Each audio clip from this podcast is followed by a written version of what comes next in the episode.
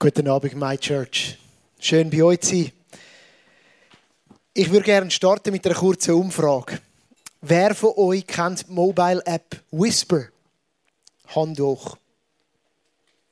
Jetzt habe ich das Problem, dass ich es nicht sehe. Wegen dem Nebel. Das muss ich jedes Mal sagen, gell? Falls jetzt jemand die Hand aufstreckt in der hinteren Reihe, könnt ihr sich noch mit Geräusch bemerkbar machen. Ich höre nichts. Dann geht es euch gleich wie mir. Ich habe die nämlich auch nicht kennt. Darum, zweite Frage. Wer von euch kennt die Mobile App Twitter? Die heisst übrigens jetzt nicht mehr so. Die gibt es gar nicht. Die heißt X, ja. Aber das sind schon mehr, die kenne ich auch. Ähm, Whisper ist etwas sehr Ähnliches. Whisper ist auch so eine App, wo man so einen Satz raushauen kann. Allerdings, im Kontrast zu Twitter, macht man das anonym. Man kann eben etwas whisperen was so viel heißt wie flüstern. Ganz genau. Ich habe mich in den Vorbereitungen drum, äh, in der Recherche eben, bin ich fündig geworden mit der, von dieser App und zwar in der Frauenzeitschrift Brigitte. Die haben einen Bericht gebracht im März von dem Jahr, wo sie sich beziehen auf so auf den Whisper-Dienst und sie haben zusammengefasst, was Leute sagen, wenn sie das Gefühl haben, sie haben den falschen Partner geheiratet das Whisper hat man besser, als man es öffentlich auf Twitter schreibt, oder? Weil dann können sie auffliegen. Und ich habe noch ein paar von denen mitgebracht, oder ein Statement ganz spezifisch und dann noch ein paar mehr. Zum Beispiel, jemand hat geschrieben, manchmal denke ich, ich habe die falsche Person geheiratet. Ich hasse sie nicht, aber je länger wir zusammen sind, umso weniger verbindet uns. Und es hat dann noch viel mehr so Statements gehabt zum, zu dem Thema. Zum Beispiel hat es ein paar, die gesagt haben, nein, jemand hat gesagt, sie hätte keine Geduld gehabt bei der Partnerwahl oder bei der Partnersuche und aus lauter äh, Ungeduld hat sie den falsch oder den falsch geraten. Pech gewesen, oder? Könnte man sagen. Und mehrere haben dann gesagt, so in die Richtung gegangen, hey, mein Partner hat sich so verändert, er ist nicht mehr der, wo er mal war. Irgendwie ein bisschen funny mit dem Whisper und so, aber irgendwie auch recht ernst und auch recht herausfordernd und schockierend. Und so ist es halt manchmal mit Beziehungen, gell? Und jetzt für die von euch, die Family haben in der GVC Winterthur und vielleicht ihre Eltern am Morgen im Morgengottesdienst sind, ich habe mir dort eine Frage erlaubt. Nämlich gesagt, mal ganz ehrlich, wer unter euch hat sich so Gedanken auch schon mal gemacht? Bei euch getraue ich mich das fast nicht, weil, ja gut, die einen von euch haben vielleicht auch schon das erlebt, aber vielleicht noch nicht ganz immer so langjährige Partnerschaften hinter sich. Aber ganz ehrlich, wer hat es nicht schon irgendwo erlebt, dass er gemerkt hat, in einer Freundschaft, in einer Partnerschaft, vielleicht einfach auch mit Kollegen oder in der Familie, hat sich jemand so verändert, dass man irgendwie nicht mehr so klar kommt und Beziehung sich anders anfühlt. Irgendwie auch nicht mehr so viel Freude macht, nicht mehr so viel Spaß macht, ähm, einem nicht mehr das gibt, was es mal war. Und keine Angst, ich will euch nicht bloßstellen, ihr müsst jetzt da nicht aufheben, ob ihr das schon erlebt habt oder nicht. Äh, für das sind wir nicht da. Wir befinden uns heute am letzten Teil der Serie Hosea, oder wir haben der auch gesagt, die ungewöhnlichste Liebesgeschichte der Bibel. Und darum ist heute auch ein bisschen Fazit ziehen angesagt. Das macht man so am Schluss. Und ich habe das genannt Fazit ziehen mit Hosea. Und der letzte Vers von dem Buch, der hilft uns eigentlich auf das einzustimmen.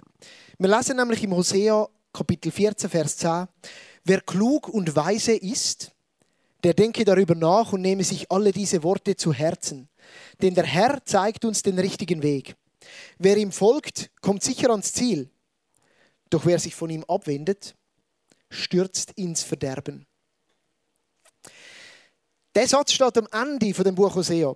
Jetzt die von euch, die vielleicht schon so ein bisschen, Bible-Nerds unter euch, die schon die Bibel schon zehnmal durchgelesen haben und sie so, oder durchgelesen oder was auch immer so schon gemacht haben, die, denen kommt vielleicht der Klang von dem Satz ein bisschen bekannt vor. Und das ist das Coole an der Bibel. Manchmal tönt sie gleich an verschiedenen Orten. Das ist immer ein guter Moment zum aufmerksam werden und sagen, hm, irgendwie habe ich das schon mal gehört. Weil oft gibt es da Verbindungen. Und der Satz, der hat etwas, das anklingt, nämlich es tönt ein bisschen nach dem Buch der Sprüche oder nach dem Buch Prediger. Man sagt, er hat Weisheitsliteratur. Das ist per se Literatur oder das sind Texte, die eigentlich schlau, äh, das schlaue Buch von der Tick, Tick und Track kennen, oder? Die versuchen, das Leben zu beobachten und dann aus dem heraus Schlüsse zu ziehen. Und der Satz, der steht so ein bisschen wie auch im Unterschied zum Rest vom Hosea-Buch da. Und darum könnte man sehr gut sich vorstellen, dass dem Nachhinein ein kluger Mann oder eine kluge Frau noch angeschrieben hat, zum zu sagen, hey, das, was in dem Buch steht, ist wichtig zum Herzen, zum Herzen nehmen. Lass uns ein Fazit ziehen aus dem. Lass uns nicht einfach über das hinweggehen. Und das möchten wir am Anfang dieser Predigt stellen, aber irgendwie auch als Ende dieser Serie, wo wir schon vieles gehört haben, vieles entdeckt haben. Lass uns nicht einfach weitergehen, sondern lass uns heute gerade besonders ein bisschen reflektieren, hey, was war in diesem Buch gewesen? und was macht das mit uns? Wer klug und weise ist, der denke darüber nach und nehme sich alle diese Worte zu Herzen. Das ist mein Gebet für den heutigen Abend, dass das geschehen kann. Der Hosea ist eben die außergewöhnlichste Liebesgeschichte der Bibel. Aber ich würde auch sagen, es war ein, ein wilder Ritt. Andrina hat gestartet damit am ersten Abend und dann ist es weitergegangen. Ich weiß gar nicht, wer bei euch alles predigt hat. Der Josh, Abend 2. Der Bidu, Abend 3. Und jetzt darf ich noch da sein. Und ich will kurz einfach einen Rückblick schaffen über den wilden Ritt. Wir haben nämlich das erste Mal gemerkt, dass es eine unglaubliche Geschichte ist, wenn man die Lebensgeschichte anschaut. Und Gott braucht die irgendwie und eigentlich hat er nur ein Ziel. Er will zeigen, dass das Volk untreu ist. Und er will es ankreiden. Und er nimmt dazu die krasse Geschichte von einem Mensch, vom Hosea mit der Gomer. Dann haben wir uns darüber Gedanken gemacht, dass das menschliche Verhalten, das beschrieben wird in dem Buch Hosea, oder wo eben Gott anprangert, Gott unglaubliche Schmerzen bereitet. Ich glaube, wir haben so ein großes Herz da gehabt und jetzt sind ein paar Messer drin gegangen, oder? Wo das schmerzt Gott, dass der Mensch eben untreu ist, das Volk untreu ist. Und wir haben dann letzte Woche auch miteinander noch ein bisschen vertieft angeschaut, das herausfordernde Thema. Nämlich, was passiert, wenn Gott sich zurückzieht und die Menschen ihre selber gewählten Weg gehen lässt. Konsequenzen, die Konsequenzen von ihrem Handeln aussetzt. Echt äh, schwierige und auch schwere Themen. Und da stehen wir jetzt. Letzte Etappe. Und wir können so sagen, wir sind jetzt hier am Ort dieser Trennung. Auseinandergelebt, nach vielen Jahren. Und wir lesen das so beispielshaft im Kapitel 10. Im Vers 2 heißt es dort, doch ihr Herz, das Herz vom Volk Israel, gehörte nicht mehr dem Herrn. Im Vers 1 steht noch, sie sind sie, eigentlich ist es ihnen gut gegangen, am Anfang noch. Sie sind wie ein, damals war das ein Lob und ehrenhaft, sie sind wie ein prächtiger Weinstock ich finde das ein bisschen lustig. Ich kann nicht mehr so viel mit dem anfangen. Aber es bedeutet wohl voll im Saft, voll im Leben. Ihnen ist es gut gegangen. Und es steht sogar, sie hatten es gut, aber ihr Herz gehörte nicht mehr dem Herrn. Also etwas hat sich verändert. Sie haben sich auseinandergelebt. Wie die Leute, die auf Whisper berichten. Jetzt, äh, wie das so ist mit Beziehungen, und ich weiß eben, das klingt ein bisschen jokey, aber es hat auch ganz, ganz eine ernsthafte Seite, wo ich auch weiß, dass man die vielleicht schon erfahren hat, auch selber. Es ist so bei so auseinandergelebten Beziehungen oder bei dieser Aussage vom Anfang, manchmal denke ich, ich habe die falsche Person geheiratet. Alles wird viel komplizierter, wenn Kinder im Spiel sind. Es ist einfach so. Es ist im Real Life so und vielleicht hast du das auch schon müssen erleben.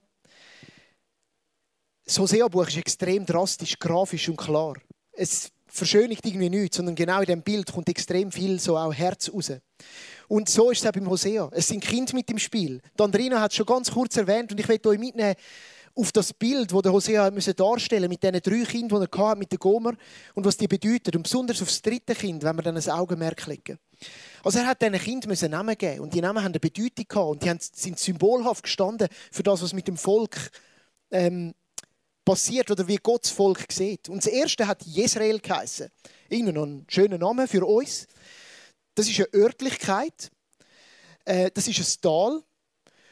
Und jetzt müsst ihr euch vorstellen, wir leben heute wieder in Zeiten von Krieg und Schlachten. Und es ist tatsächlich so, dass das, der Name Jezreel ist gestanden für eine Schlacht, wo nicht so viel im Voraus stattgefunden hat, sondern im Nordreich Israel hat der König Jehu ein Massaker müssen anrichten aber seinem Vorgänger König Ahab und dem seine Gefolgsleute, weil die Gott untreu sind. Und er hat sie in dem Tal Jezreel abgeschlachtet. Und das erste Kind kommt den Namen über von einem Schlachtfeld. Wie crazy ist das? Einfach zum Ausdrucken, hey, ihr seid vielleicht gar nicht besser unterwegs als die damals. Und bei allen ist angeklungen, ui, das könnte auch schief enden. Weiter ist es gegangen. Es ist das zweite Kind auf die Welt gekommen, ein Mädchen. Und sie hat den Namen bekommen, Loru Hammer was so viel heißt wie die Unbegnadigte. Wie krass für so ein hilfloses, schutzloses Geschöpf. Weil Gott will ausdrücken, dass er so kein Erbarmen mehr haben mit dem Volk. Und da sicher ein Hinweis auf den letzten Teil, falls du den verpasst hast, von letztem Mal, lohnt sich vielleicht, um das nachzuhören, um das auch einordnen und verstehen, was Gott daran so schwer fällt und wieso er irgendwie auch zum Handeln gezwungen ist. Und dann ist eben das dritte Kind gekommen, das jüngste, oder? Die Ehe ist ja schon ein bisschen angedauert, dass dann zu drei Kindern gekommen ist. Und das Kind heisst Lo Ami, nicht mein Volk. Und ich glaube, die drei Namen, die drücken etwas aus. Die Liebe vom Hosea und der Gomer und bei einem Bild, ja, die Liebe vom Volk zu Gott, die ist verblasst. Die ist irgendwie nicht mehr so hell erstrahlt. Das Kind Nummer drei, nicht mein Volk. Stell dir vor, du wirst immer gerufen auf dem Pausenplatz oder wo immer du bist. Nicht mein Volk, da, da, da, hallo, nicht mein Volk, kommst mal, komm essen, du das, Ämter machen und so weiter und so fort. Da geht es um Identität. Das ist eine krasse Aussage.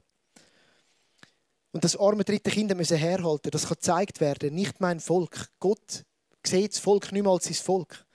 Es scheint so, als hätte sich in dieser Bundesbeziehung von Gott und seinem Volk etwas verändert.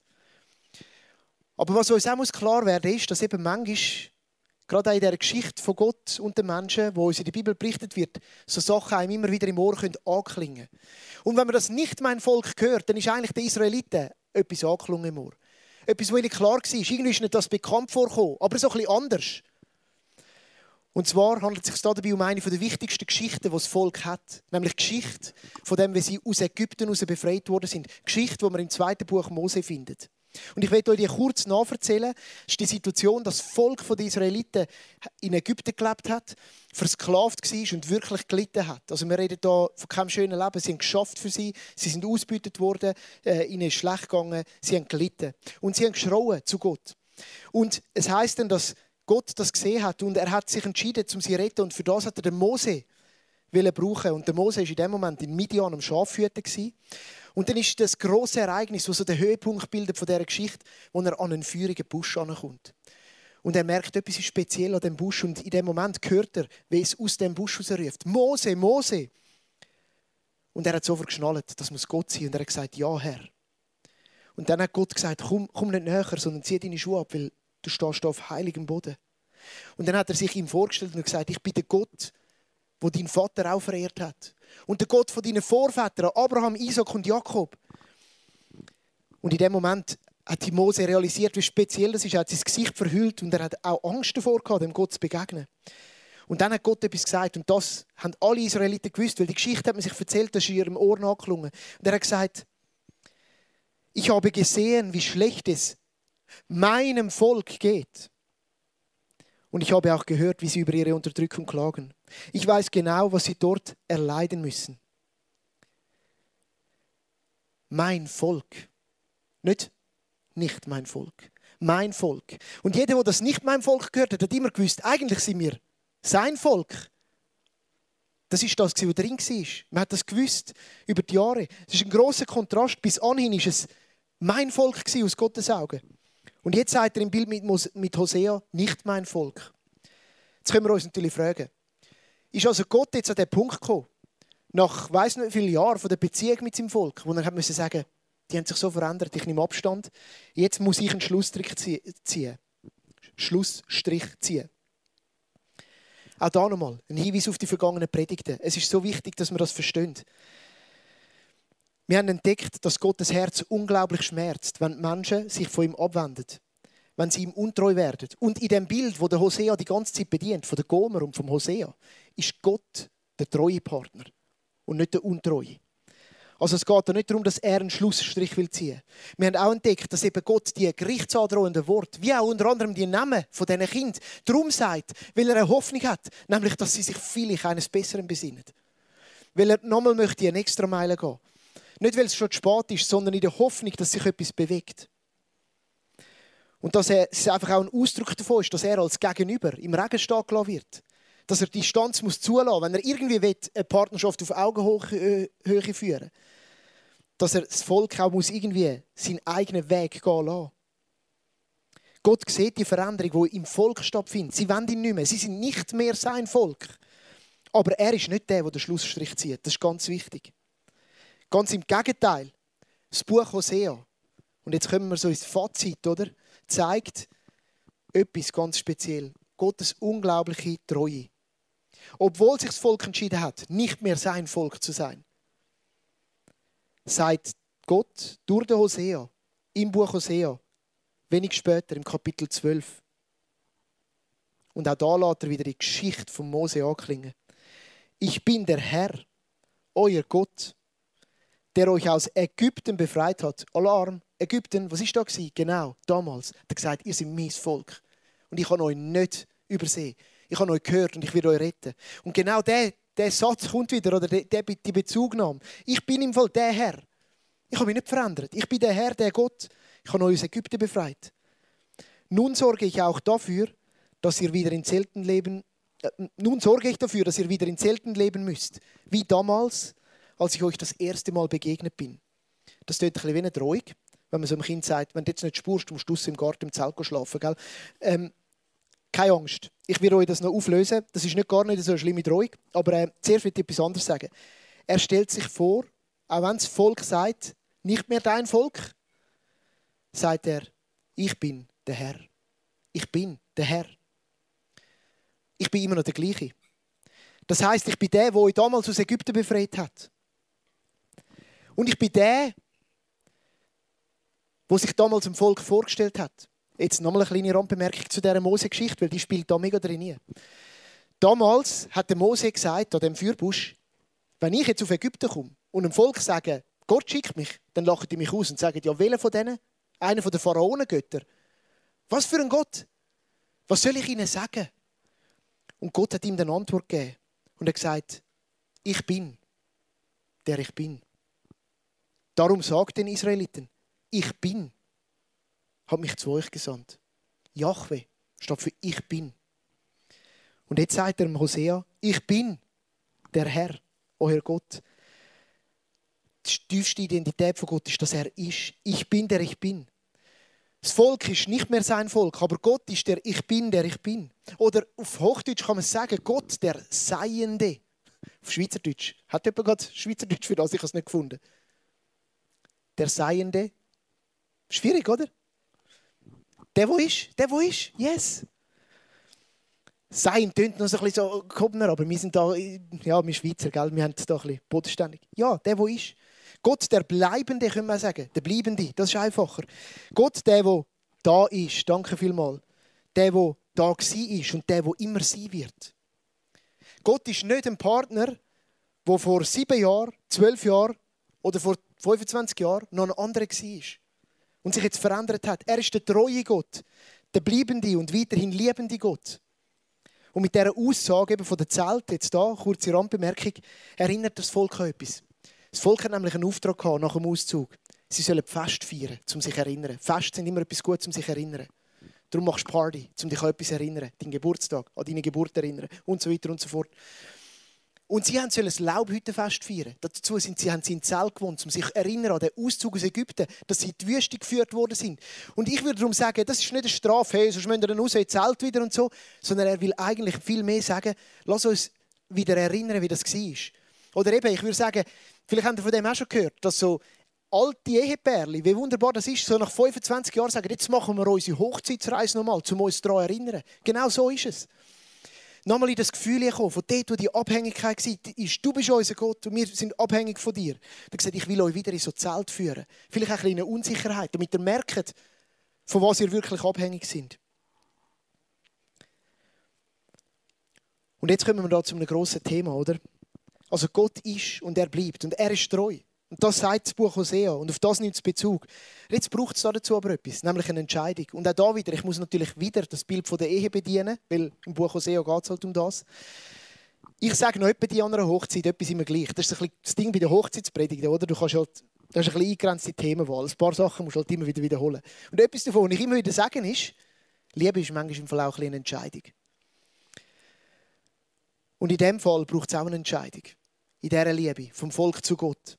Und es ist die Entscheidung, die das Buch Hosea ganz klar dem Volk zuweist. Das Buch Hosea, das ganze prophetische Buch, will dem Volk sagen, ihr solltet jetzt euch wieder entscheiden. Weil zur Liebe entscheidest du ja wieder mal. Sie sind die, die sich verändert haben. Sie sind der Partner, der nicht mehr so ist, wie er mal war. aber Gott ist. Der ist Gott. Und das Schöne ist, sie können sich auch nochmal entscheiden für Gott, wenn sie es möchten. Auch das drückt das Buch Hosea wunderbar aus. Im Kapitel 14 lesen wir, ihr Israeliten, kehrt um zum Herrn, eurem Gott. Denn durch eure Sünde habt ihr euch selbst ins Unglück gestürzt. Kommt zurück zum Herrn, sprecht mit ihm und sagt, vergib uns unsere Schuld. Und nimm an, was wir dir bringen. Es ist das Beste, was wir dir geben können. Kein Schlachtopfer, sondern unser Versprechen. Dann kommt ein Doppelpunkt und dann geht es weiter, was das Versprechen beinhaltet. Das Versprechen beinhaltet zum Beispiel im Fall vom Volk, dass sie sich nicht mehr werden auf die anderen Großmächte um sie herum verlassen, sondern auf Gott. Geopolitische Themen, heute auch wieder brandaktuell, wo man sich absichert mit so Partnerschaften, mit Deals internationalen. Auch beinhaltet es, dass sie sich nicht mehr auf das verlassen was sie mit ihren eigenen Händen gemacht haben. Damals Götzenbilder. Vielleicht können wir es aufs Heute überdeuten auch, für ihre eigene Stärke, ihre eigene Kraft, auf das, was sie selber kreieren können, auf ihre Vorstellungskraft, auf ihren Intellekt. Das ist das Versprechen, das sie geben sollen.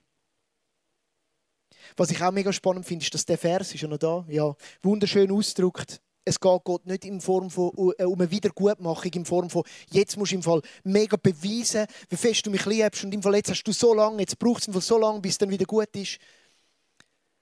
Statt Opfer ist es nicht, sondern ein Versprechen. Und das Versprechen sind Worte. Aber das kannst du nur sagen, wenn es irgendwie auch aus dem Herz rauskommt, wenn eine innere Wendung davor kommt. Und auch die wird ja erwähnt. Am Anfang heißt es, kehrt um. Es geht um Umkehr. Umkehr, anderes Wort dafür wäre Reue, weil das braucht es irgendwie, bevor du kannst umkehren Und Reue wiederum ist etwas nochmal bedenken, über etwas nochmal nachsinnen und dann eine Wandlung vollziehen, wo, wo zutiefst innerlich auch passiert. Zu merken, das war der Holzweg. Ich drehe mich um, ich kehre mich um. Und das ist eine Sprache, die auch in der Bibel mega viel kommt. Sie kommt da im Hosea, sie kommt aber auch im Neuen Testament. Jesus hat Menschen eingeladen. Er hat gesagt, kehret um und glaube das Evangelium. Er hat damit nicht gemeint, kehr um von deinem Schulweg und geh wieder heim. Er hat dann gemeint, kehr um, weiß nicht wie physisch so, sondern in deinem Herz. Kehr um. Ein neuer Lebenswandel, eine neue Ausrichtung an einem neuen Zentrum. Oder eine Wiederausrichtung an dem Zentrum, das du schon kennst. An Gott.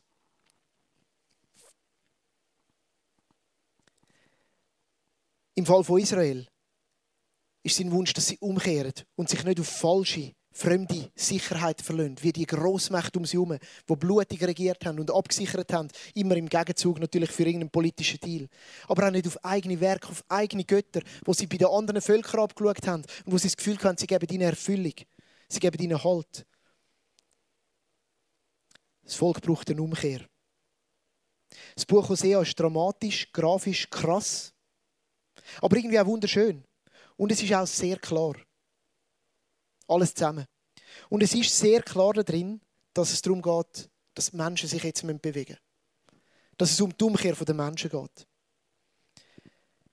Gott hockt aber nicht da und denkt so, ja, mal schauen, ob er es jetzt macht oder nicht. Sondern er tut schon die ganze Zeit. Er ist aktiv. Das Bild vom Hosea zeigt das. Er wirbt um sie. Er ist sich selber treu, weil er ja der ist, wo er ist und wo er immer war und wo er immer wird sein. Darum bewegt er sich immer zuerst. Er ruft das Volk im Buch vom Hosea. Er wirbt um sie und er warnt sie, weil seine Liebe keine Grenzen kennt. Wir haben uns am Anfang vorgenommen, Fazit zu ziehen. Ich glaube, ein Fazit kommt klar raus. Das Buch Hosea ist extrem klar. Es zeigt uns den Charakterzug von Gott, dass er treu ist. Gott bleibt sich und uns treu. Gott ist da. Gott ist schon da und er wird immer da sein. Er ist der Gott, wo der durch den Ring, das muss ich nachbringen, gell? symbolisiert die Bund. Dann drin hat es genial erklärt. Es ist ein ewiger Bund symbolisiert, es hat keinen Anfang und kein Ende. Der, der den Bund treu haltet.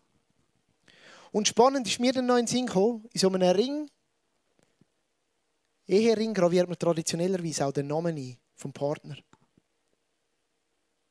Und in deiner Beziehung zu Gott steht in dem Ring drin, ich bin, der ich bin. Ich will mich nicht verändern. Ich bleibe. Ich bin schon immer gewesen. Und ich werde immer sein. Und ich bin treu. Ich bin der ich bin.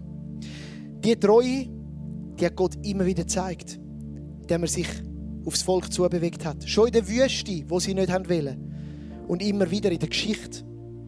Und er hat es wohl auf die eindrücklichste Art und Weise gemacht, vor 2000 Jahren. Ehrlich gesagt, nicht weniger drastisch und nicht weniger grafisch und nicht weniger dramatisch wie im Buch Hosea.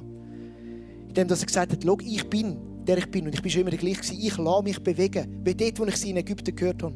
Ich lasse mich sogar bewegen und ich nehme menschliche Gestalt an. Und ich komme auf die Erde, um den Menschen zu begegnen, um ihnen meine Liebe zu zeigen. Und das ist zum Wendepunkt in der Menschheitsgeschichte geworden. Ich meine, heute haben wir die Zeit umgestellt, gell?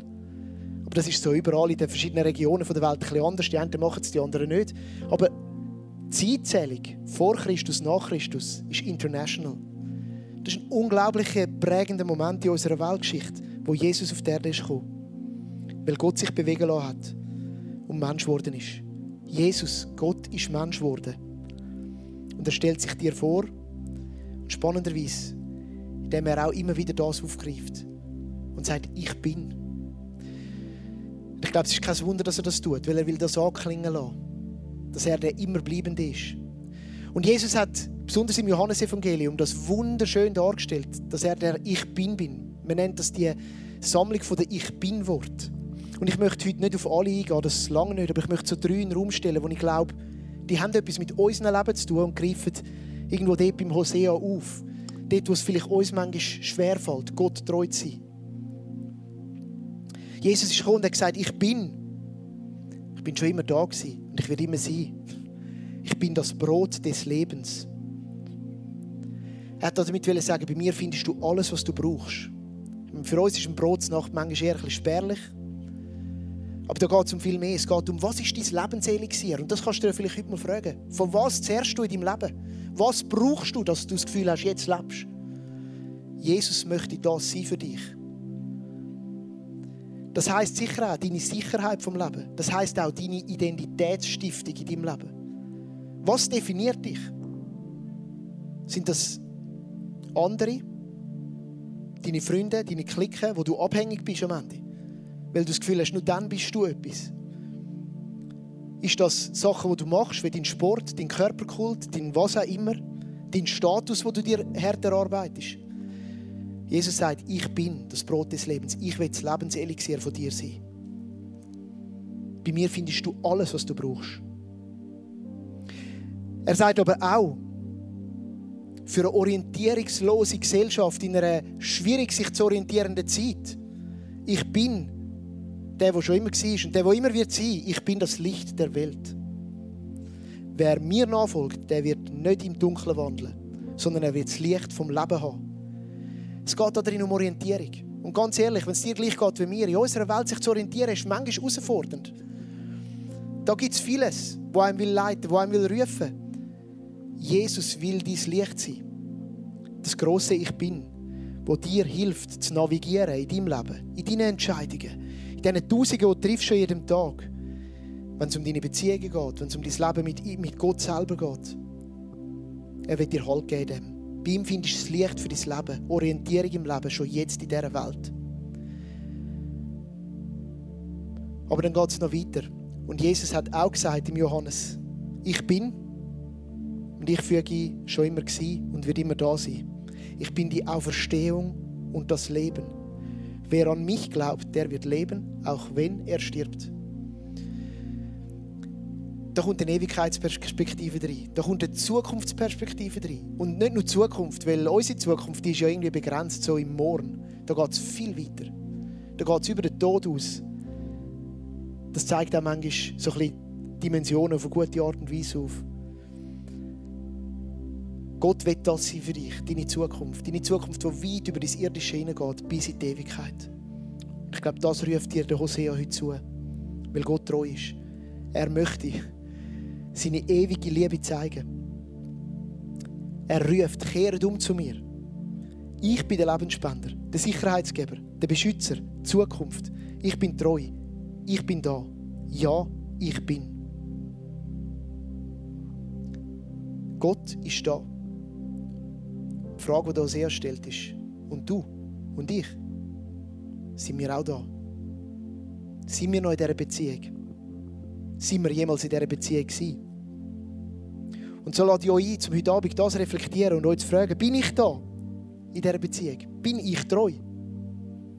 Bin ich noch das Gegenüber, wo ich vielleicht mal bin? Damals, wo Gott mich befreit hat. Und manchmal haben wir so einen Moment im Leben, wo wir das so erlebt haben. Damals, wo er sich so zu mir ausgestreckt hat. Oder ist die Beziehung ein bisschen in die Jahre gekommen? Vielleicht ist heute der Moment, zum überlegen, hey, wo gilt es neu zu navigieren, neu zu orientieren, neu auszurichten und zu umkehren. Eine innere Wandlung, die sich äußerlich zeigt. Eine Wieder- oder eine neue Ausrichtung. Und ich möchte an dieser Stelle sicher auch einladen, vielleicht bist du da und denkst, was belastet der da vorne? Ich habe keine Ahnung, ich habe noch nie eine Beziehung mit dem Gott gehabt. Wir sind überzeugt davon, dass Gott unser Schöpfer ist, dass er Menschen gemacht hat und jedes Einzelne nicht per Zufall entstanden ist, sondern weil er es schon vorausgesehen hat, weil er es weiß, weil er jeden von uns kennt und liebt. Und das Bestimmung darum von allen Menschen ist, eine Beziehung mit dem Schöpfer zu haben. Und das Buch Hosea ist in dem Sinne auch eine Einladung, dich überhaupt zuerst mal in die Beziehung jetzt begeben. Einem Treuen gegenüber. Einem, der dich nicht verlässt, einem, der auch nicht versagt, einem, der treibt, einem Schwierigen. Es ist nicht alles perfekt dann, aber es gibt Halt. Weil er ist treu. Er ist der, der er ist. Und das ist sicher auch eine Einladung an dich heute. Wenn du merkst, hey, du willst die Hand einschlafen dem Gott. Kiel ist ein guter Ort, wo man das machen kann. So wollen wir uns zusammen irgendwie jetzt in dieser kommenden Zeit erfassen lassen von dieser suchenden Liebe von Gott. Sie an uns wirken lassen. Vielleicht uns auch einfach erfreuen. Und vielleicht uns bewegen lassen zu einem nächsten Schritt. Ich möchte beten. Großer Gott, ich danke dir so viel mal, dass du durch das Buch Hosea zu uns redest und etwas willst sagen, nämlich, dass du treu bist. In dem crazy Buch, in dem Buch, das mich auch teils überfordert, willst du das ausdrücken. Und ich danke dir, dass das etwas ist, was auch durch die ganze Bibel erkennbar, erfassbar ist. Du bist treu gewesen damals, was das Volk in Ägypten geschrauen hat. Und du bist es immer wieder gewesen. Und du bist so treu gewesen, dass du sogar auf die Erde gekommen bist, um dich uns vorzustellen, um uns zu suchen, um uns zu begegnen. Ich bete, dass du heute uns rufst, dort, wo es uns etwas angeht. Dort, wo es darum geht, uns neu an dir auszurichten. Heiliger Geist, leite uns dort. Lass uns ein. Danke, dass du, dass deine Liebe nicht vergeht, auch wenn unsere manchmal verblasst. Auch wenn wir manchmal nicht mehr zurücklieben können oder nicht genug zurückgelebt haben. Danke, dass deine Liebe da ist. Ich bitte dich, dass du den Herzen von uns heute Abend hier wirkst. Amen. Hey ja, und jetzt in dem nächsten Teil ist sicher so eine Möglichkeit, wo wir miteinander können vor Gott sein vor dem treuen Gott, ihm Lieder zu singen, ihm das ausdrücken, so Lieder miteinander. Aber wenn du möchtest, dass jemand mit dir betet oder für dich betet, dann hat es ein Team da, das das Leben gerne mit dir macht. Dann darfst du dich dort zum Kreuz hinterher bewegen und dort die Leute, die gerne mit dir zusammen beten und etwas vor Gott bringen. Darum genieße die Zeit vor Gott, mit Gott.